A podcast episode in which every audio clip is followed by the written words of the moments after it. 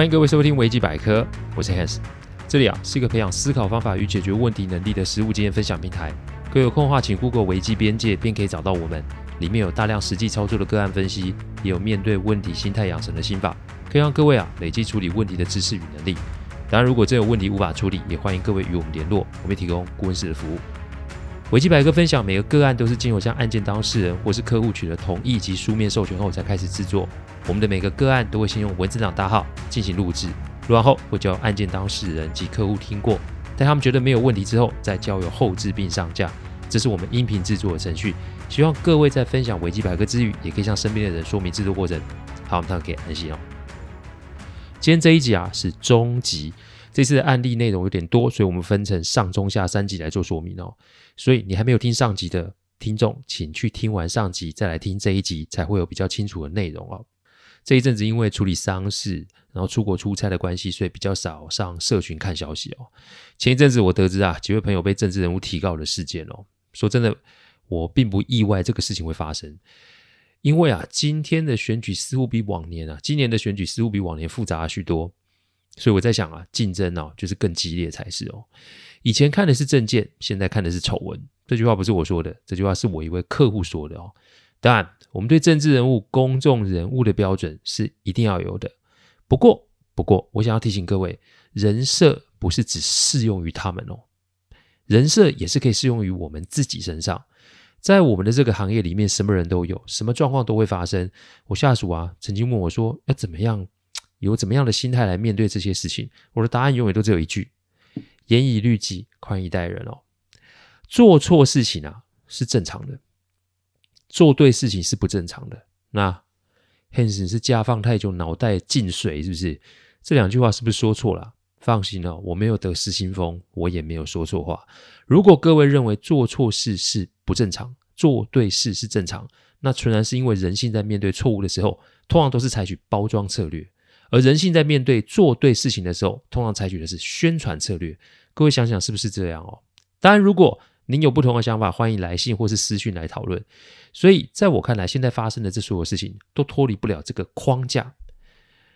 不开记者会解释可能吗？不做资料做佐证可能吗？不找律师提告可能吗？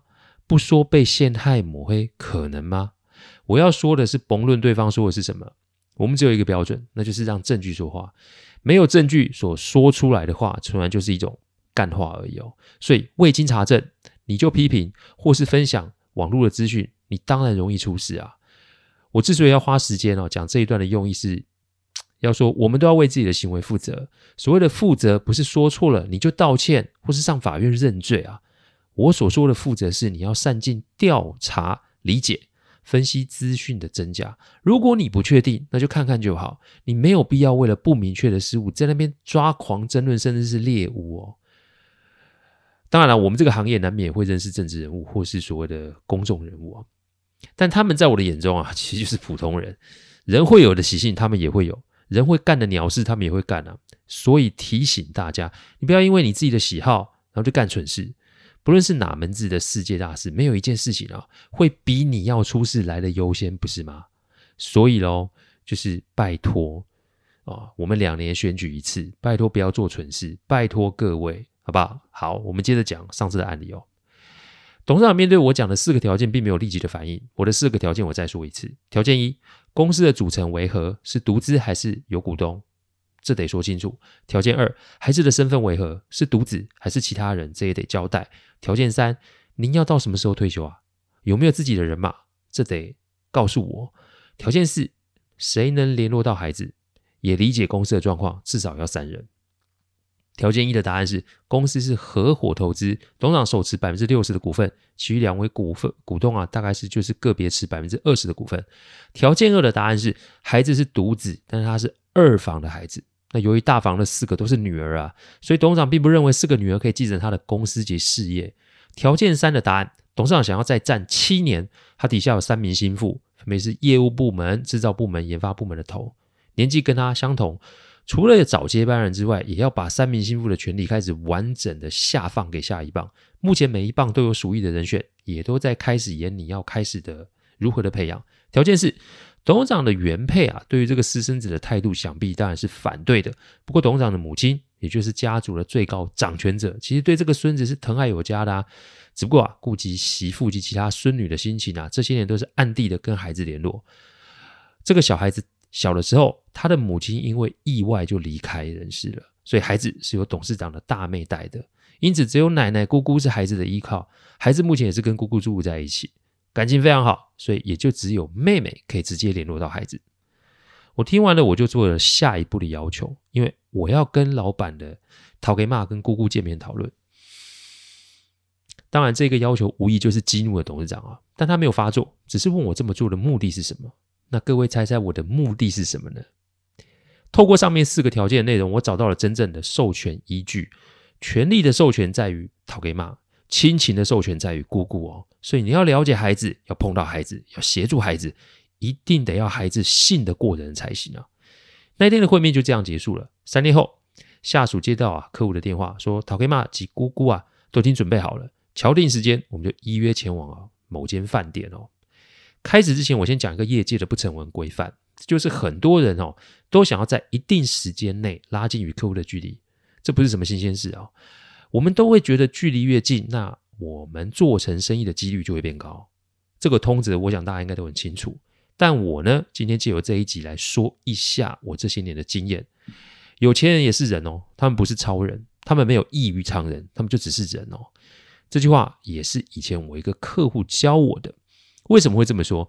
各位有没有看见哦？我过往的案例，第一次见面不是在公司，不然就是会在饭店或餐厅。有人会说啊，当然嘛，又还没有熟到可以去到更适合的场合，比如说客户的家里呀、啊、招待的会所啊、应酬的场合啊。但各位知道他们为什么约我们在那些地方呢？重点就在观察与印证。因为有钱嘛，所以很多人都会想要靠过来，因为有利可图，所以人啊会无所不用其极。有钱人常被利用，诶，有钱人常被诈骗，诶，这不是什么新鲜事，诶，但也因为。如此，他们会更加的小心与保守，因为他们也怕被利用与诈骗呢、再来是借由问题的内容，可以理解对方的实力为何哦。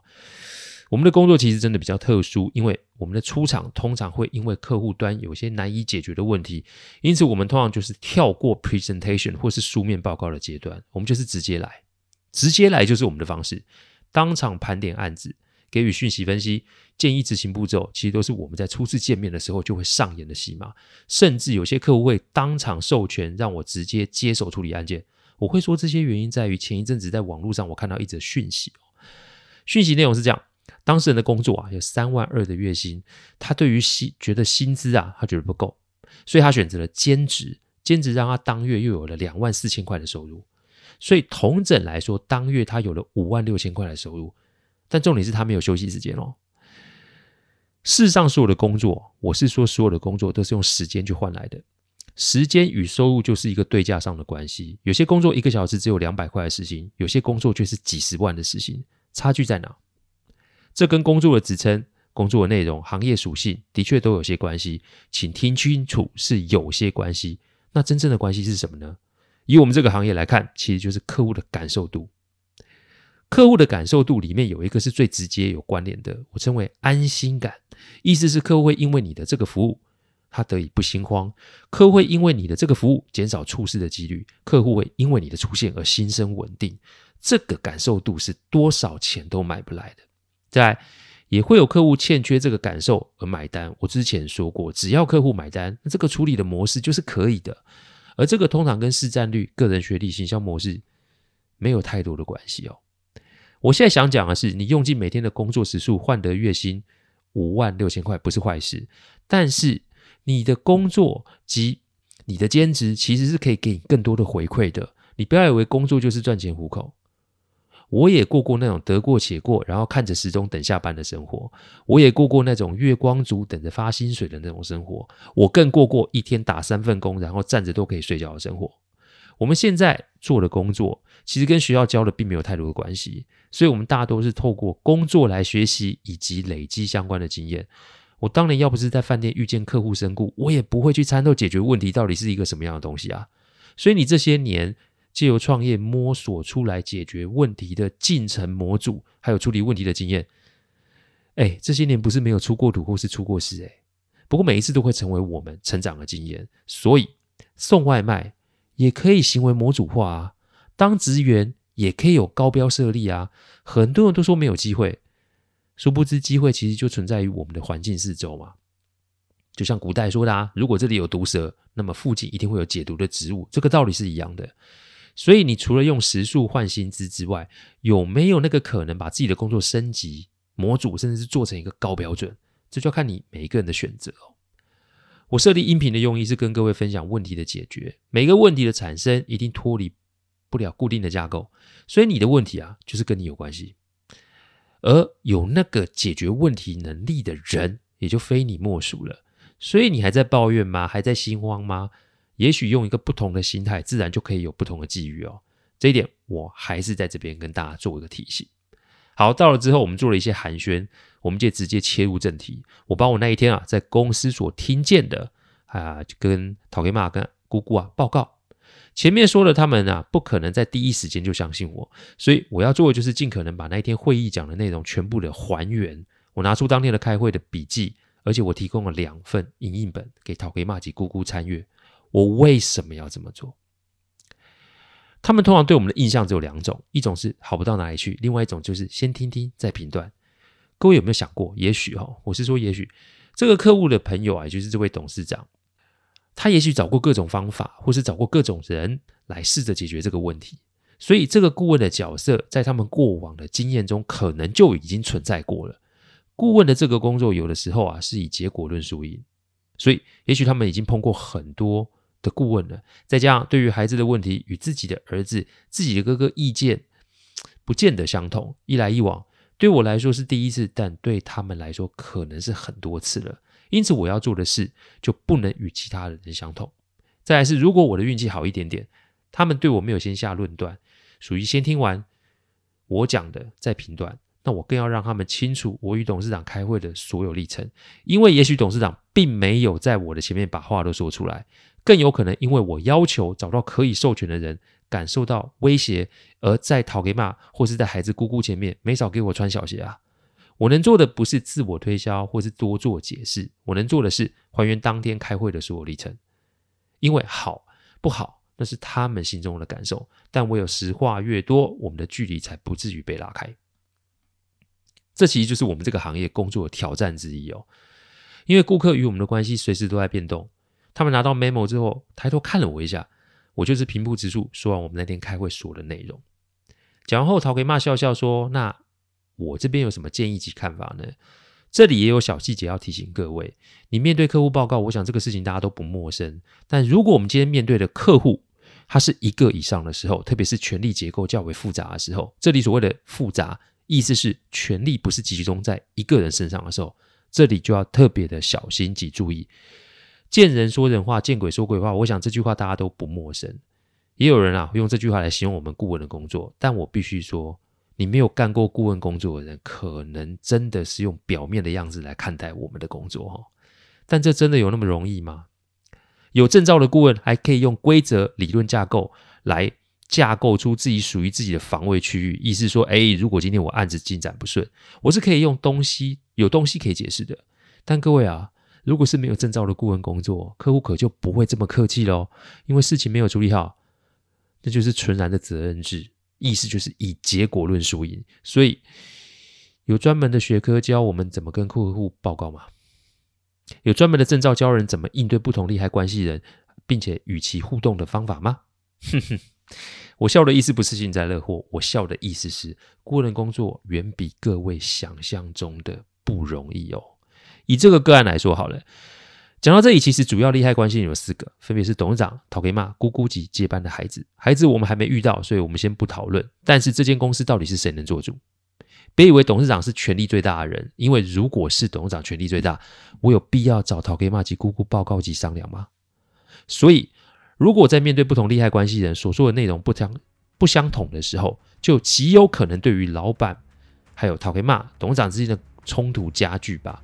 因此，这里要提醒大家，面对不同权力结构而且有多重利害关系人的状况时，起手式就是要提供一模一样的资讯。这个原因其实有三：第一个原因，不讨好任何人，我不得罪任何人。第二个原因，不制造对客户端不对称的讯息。第三个原因，基于接案或是解决提出的建议，客户是可以感受到的。我前面有提过，每个工作经验都是独一无二，除了变数产生之外，也关乎于当事人自己如何对待自己的工作。你越是千锤百炼，那基底就越扎实。所以你不能贪快，也没有速成，特别是顾问的工作，更特别是没有专业证照的顾问工作。所以到这里，我该怎么回答讨给骂的问题呢？容小弟在这边卖一个关子，我们下周在最后一集哦，再做最后的分享。感谢各位聆听，听完之后啊，如果有任何的意见及问题，请上网站维基边界留言。